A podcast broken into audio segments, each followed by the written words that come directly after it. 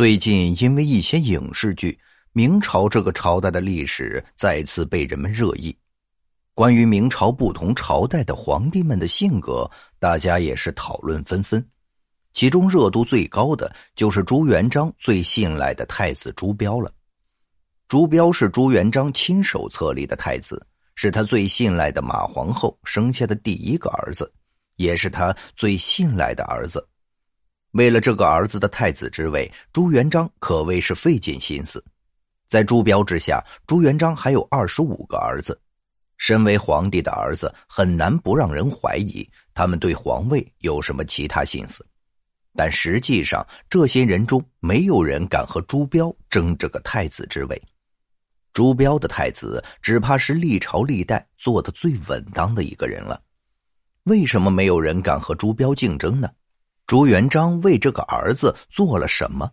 朱标的背后又有着哪些势力？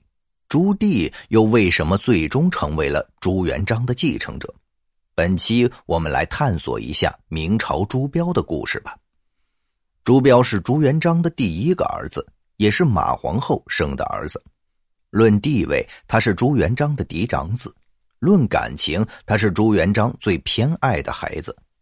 在朱元璋心中，只有他自己、马皇后和朱标才是一家人，其他孩子都是皇帝的儿子罢了。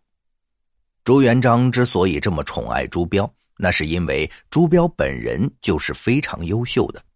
朱标从小就乖巧聪明，被朱元璋派去教导朱标的太傅几次三番向朱元璋称赞朱标，在他的心中，朱标是最有天分的皇子。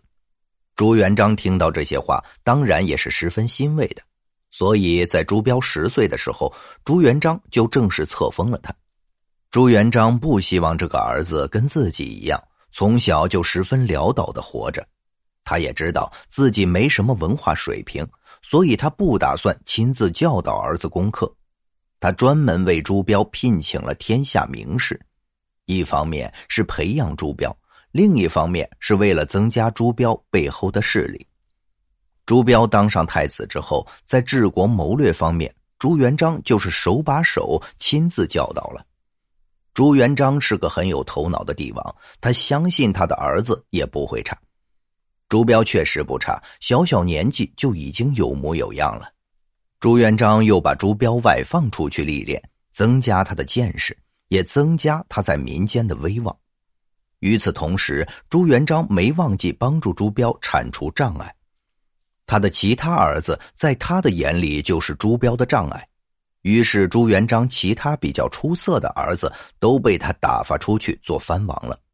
比如说朱棣就是一个典型的例子。经过多年的历练，朱标越来越成熟稳重了。他既有作为帝王的杀伐果决，又有宅心仁厚的一方面。满朝文武没有不服的，文臣武将全都是朱标的后援。朱标用自己的魄力征服了所有人，在所有朝廷势力的支持之下，哪怕是皇子也不敢轻易得罪朱标。所以其他人就算有这个心，也没这个胆子。更何况朱标在做太子期间，其实没有兄弟有心篡他的位。为什么说其他弟弟们都不会对朱标有二心呢？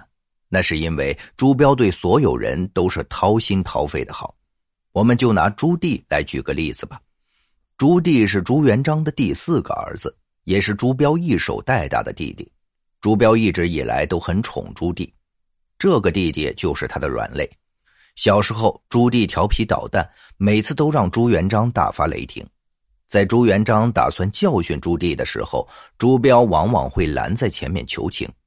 所以，对于幼年的朱棣来说，朱标这个大哥就像是一个避风港一样；对于其他弟弟来说，朱标同样也是避风港。这个大哥对所有弟弟都非常好，尽管有时候有人会不听话，但朱标总是能宽容的对待所有人。长此以往，就没有人会再不尊重朱标了。大家都是打心底里尊敬朱标，也是最认可这位大哥的太子地位了。最关键的是，朱标还会劝朱元璋对其他孩子们好一点。在朱元璋过分严厉的时候，朱标总是会去充当那个缓和的角色。在这整个的大家族中，几乎没有不喜欢朱标的人。如果有人要敢对付朱标，那他就要做好被满朝文武针对的准备。我们打个比方，如果有人想把朱标从太子之位上拉下来，也许还不等朱元璋动手，就会有文臣出来用唾沫星子把他淹死。如果文臣没能对付得了他，那么武将也会站出来，一人守在一个关口，绝对把想造反的人打得没有还手之力。只可惜朱标英年早逝，如若不然，他一定会顺顺利利登上皇位，也能够成为整个大明的中兴之主。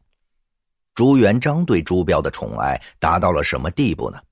朱标英年早逝，朱元璋悲痛不已。在重新确定继承人的时候，朱元璋宁愿选择朱标的儿子朱允文，也没有选择其他的儿子。当然，大家只是有怨言，还没有实质性的行动。可朱允文却不是个明智的君主，他对这个皇位缺乏安全感。当坐上这个位置之后，朱允文就开始对他的叔叔们下手。他打算削藩，并且没有和任何人商量，直接开打。而且徐徐图之的道理，朱允文并不懂。朱允文动手的力度实在是太狠了，他的叔叔们肯定是不可能坐以待毙的，所以朱棣出手了。朱棣的能力本就不在朱标之下，经过这么多年的历练，更是战无不胜。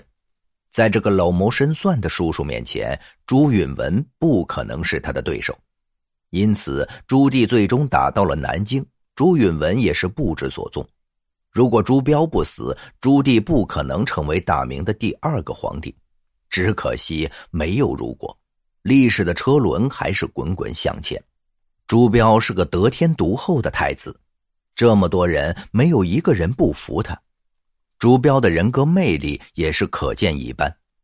朱标如果还在，靖难之役压根儿就不会发生，所有人都会安安分分的待在自己的位置上，拥护着朱棣这个皇帝，整个大明也同样会迎来中兴。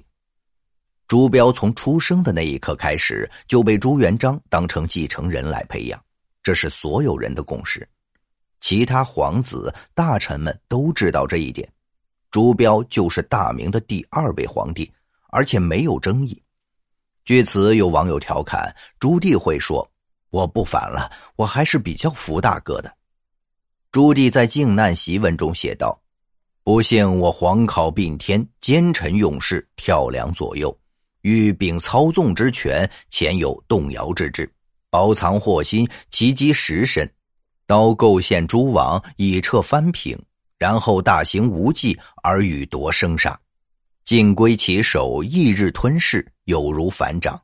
且以诸王观之，是无毫发之有。先造无根之信，扫灭之者，如剃草尖。曾何有然感动于心者？朱棣认为建文帝做的太过分了，连亲叔叔都不放过，自己是逼迫的。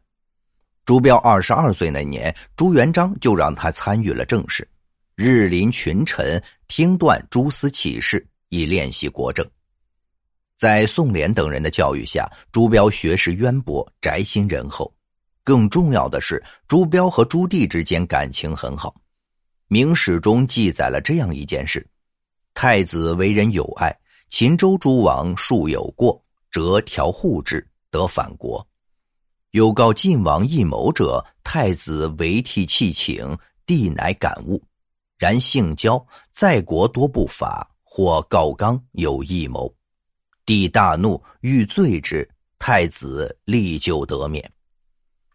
朱标对兄弟如此照顾，加上大家都知道朱标就是皇位继承人，退一步来说，即便朱标靖难起兵开始清君侧，他根本得不到多少支持。从道义上，他就已经失败了。朱标在朱元璋在世时就已经有多年的处理朝政的经验，群臣也愿意听命。如果朱棣雄才大略，以燕地一番之地来造反，成功的可能性太小了。好了，以上就是本期的内容。如果您喜欢我们的节目，欢迎订阅、点赞、转发，感谢大家的支持。